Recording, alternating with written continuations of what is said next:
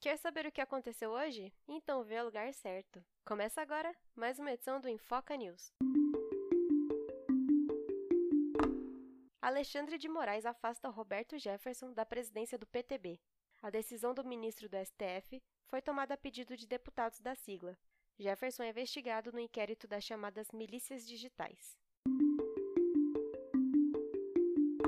Fernando Bezerra é escolhido relator da PEC dos precatórios no Senado. O líder do governo prevê que a votação do texto ocorra entre os dias 23 e 24 na Comissão de Constituição e Justiça.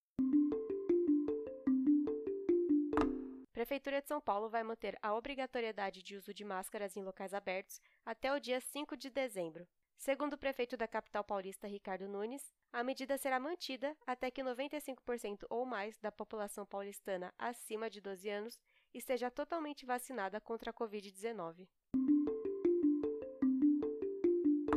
Polícia Federal marca novo depoimento de Ciro Nogueira. O ministro da Casa Civil deve ser ouvido no dia 29 de novembro e vai ter que explicar o suposto pagamento de propina pelo grupo JF ao Partido Progressista.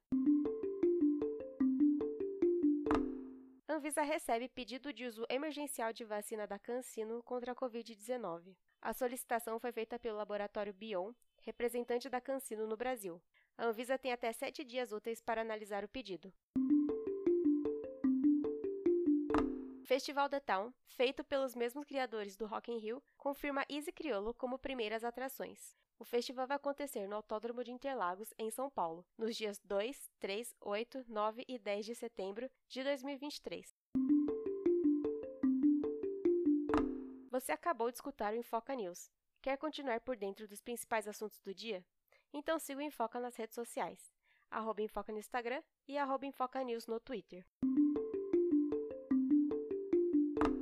Produção Infoca. Reportagem edição Maria Carolina Gonzalez.